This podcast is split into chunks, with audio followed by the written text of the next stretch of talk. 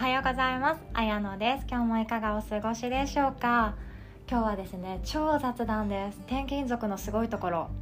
っていうことなんですけれども転勤族じゃなくても、えっと、今からですね場所住む場所を変えていこうかなって思ったりとかあとはなんか海外に行きたいなって思ってる方意外と多いと思います。だって日本の今の現状をね見たら分かりますよねコロナだけじゃなくってその財政的にもそうであのただ会社員に属してお仕事をしていたとしても給料の上がり幅があの国外と比べると全然違いますよね20年後自分の給与がどうなっているかっていうのがなんかある程度予測できてしまうじゃないですか。でそれの中ですごいちょっともっと海外に出て頑張りたいなとかどこでも稼げるようなお仕事にしたから海外に住みたいなとかあとはあの都内に住まれている方が地方移住したりとかあとは逆に田舎に住まれてた方があのやっぱり仕事は東京楽しそうだよねって思っていたりとかそういうことも考えてらっしゃる方もいるんじゃないかなと思って今日そんなお話です。住む場所が変わっても楽しく生きていける方って無敵で私はそう思ってます。で転勤族の特にあの転勤する世帯主会社員を取り囲んでいるその家族はすごいメンタルに強くなっていくんですよ。で気づかないうちにいろんなことができていきます。でその何が一番すごいかっていうと無意識で変化に強い自分を鍛えていくことができるんですね。だってあの3年おきうちは多分34年おきに転勤が待っているような気がしてるんですけどあのもっと早い方だったら1年半とかあと銀行員の、ね、方とかでも半年の人とかも聞きましたけど2年スパンとかの方もいらっしゃいますしこれからオンラインが進んで減っていくかもしれないけれども大企業の転勤ってそこまで多分なくならないと思います。でそれを取り巻く家族のすごいところ今言いました。変化に強い自分を鍛えていくことができる。これってすごくってあの若いうちもう子どもの頃から身につけておくとめちゃくちゃいいと思ってます。で変化に強いってどうなるかというと住む場所がまず変わるので気候が変わりますよね。でそして自分の生活を彩ってきた周りの友達とかすぐに会える友達仲間っていうものがまたゼロからのスタートになって構築していくところ信頼関係を作っていくところとか笑い合える関係を作っていくところからまた始まるっていうのがすごいところであのちょっとした悩みとかを相談する人がすぐ隣にいないっていう状況からまたスタートするわけなんですよね。だからですね自分のストレス処理とかあとが悩んだ時の解決策っていうのがどんどん自分で身についていきます。誰かがいないからすごい辛いとかあのこの友達に会えないから悲しいっていうことではなくてもちろん悲しいし辛いし苦しいし会いたいけれどもそうじゃなくてもしっかりと自分の足でこっちに行けばいいっていう自信を持って足取りが前進できるっていうのがあるんじゃないかなって思います。であとあの就職をして違う場所に住むっていう方もそうですよね。おそらくですね大企業に就職された方は初任地があのその東京大阪以外だと多分友達ゼロに等しいと思うんですよ。地方に配属で初めは地方の実情から学びなさいというところが多いと思うんですねそういう場合って友達ゼロって本当当たり前でそこからあの飲み屋さんに行ったりとか今行けないですけどねカフェに行ったりとかしてそこであの出会った人カウンターで席で一緒になった人と話し合ったりとか何とかして友達っていうものを作っていくんですよ。でこの0から1にすること友達を0から1にする作業っていうのがすごい初めは難しいんですけれどもその0から1になった瞬間1が5になって5が10になって10が50になってっていうふうにどんどんどんどん友達が増えていくっていうことを実体験された方多くいらっしゃると思います。そうなんです。一番初めの0から1にするっていうのがすごい難しいんですよね。であの高校とか大学とかでも友達が誰もいない状態で自分一人だけで選んだ学校でそこでやっていくっていう時もすごい勇気がいると思うんですけども0から1になった瞬間全てが開けると思ってその0から1にする時だけちょっとだけ頑張ってみるっていうのが私がこのお引越しをまあ立て続けにしてきて思うことでもあるんですよね。でこの0から1にするきっかけって何がいいかっていうと笑顔が似合う人になっておくっていうのは大前提ですなのでもう転勤族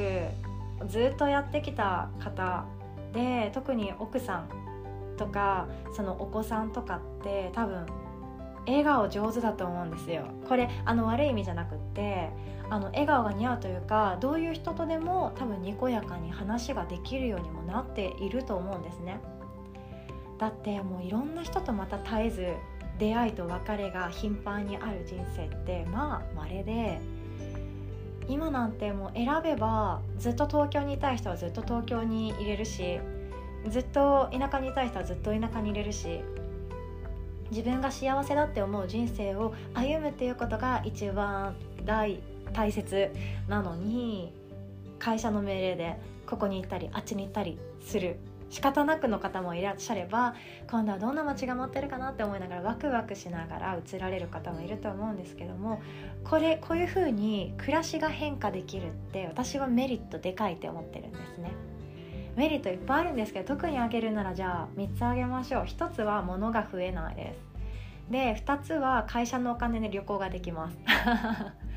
で3つ目はまた新しい自分になれます。そうなんです。で、えっと、3つ目について掘り下げていくと私たちって学校が新しい学校に進学高校入学とか大学入学とかした時って新しい自分になれた気がしませんでしたか？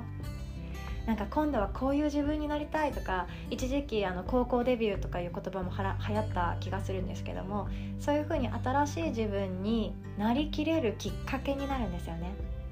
私も小学校中学校とあんまり人間関係でいい思いはしてきていなくっていじめとかそういうのも触れてきたしすごいなんか友達っていうものが何か分からなかったりとか学校に行きたくないとかすごいあったんですよね。女子って面倒くさい生き物じゃないですか。同じような思いされてる方がいらっしゃったら今度ちょっと Zoom で愚痴りましょう。お酒飲みながら。でそんな中で生きてきたと思うんですけどもあの高校入学大学入学社会人になるっていう時って全然違う自分になれるきっかけがあるんですよね。でその暮らしとかあと人間関係が違うっていうことと自分の気持ち次第で全然違うに違う人間になれるっていう状態が整っているので切り替えができるし新しい自分になりやすいです。で私の場合はあの神奈川ではですねちょっと仕事頑張ろうかなと思ってそのヨガ教室を立ち上げて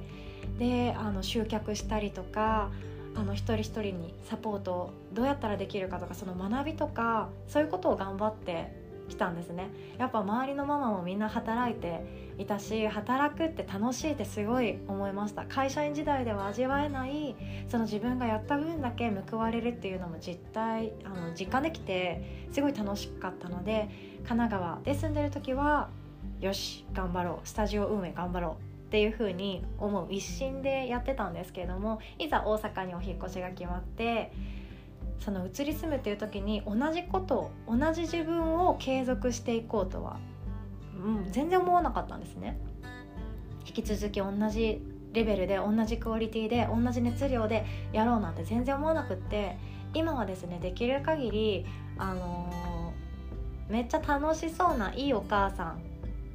をスタートさせようって思いました もう前住んでた時は本当子供のお昼寝時間も長かったしなんというか子供も友達同士で遊ぶのがすごい楽しそうだったからそっちを優先させてきたんですけども離れてる時間もいいねって思ったんですけどやっぱり新しい場所に来て今度はどんな自分になろうかなって時に私はそういうふうに思ったんですね。であのそういうふうに自分がなりたい自分っていうのをこの34年スパンで切り替えれてるって結構メリットだなと思ってます。だってずっと同じところに住み続けることももちろんできますよ。もちろん自分の選択肢としてあるんですけれども多分私は向いてないんだろうなって思いました。いろんなところに住めるってすごいラッキーだしもちろん転勤族ってねみんなの賃貸マンションをまた探してとかそういうこともあると思うしマンション買ったり家買ってもそこにあの住めなくって人に貸したりっていうようなことが実情ではあるんですけれども例えば私それもメリットだと思っててまた家を選ぶ楽しさそしてまた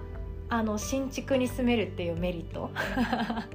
これ結構でかくないですか？あのお気に入りの家って注文住宅でやっぱり田舎だと建ててずっと住み続けていくんですけど30年後にはその買った時の建てた時の値段ではないじゃないですか。同じ値段で貸すことは絶対にできないけれどもそれで修繕費とかも全然かかってくるんですけども賃貸に住み続けている人の楽しいメリットってそこにあってまた新築に住めるまた新築に住めるまた新築に住めるっていうことなんですね。で今あの日本はですねあの何でしたっけ住宅の、えっと、建てていい基準が変わってきてるんですよね。であのー、これまでの分譲の戸建ての質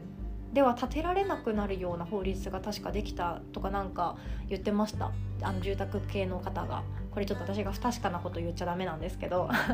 結露しない家とか3階建てだったら1階が寒くない家とかあのそういうのが当たり前の基準になってくるそうですね。なのでそういうところにまた住めるまた探せるまた新築で住めるっていうメリットはやっぱり転勤族ならではだと思ってますよ私は。なので今日はですね転勤族同じような境遇にある方に同じエールを送れたらなと思ってですね。まあでも大変なこともありますよね。制服がいる時って本当にまた買わなきゃいけないとかお下がりもらいにバザー行かなきゃいけないとかあのいっぱいあると思うし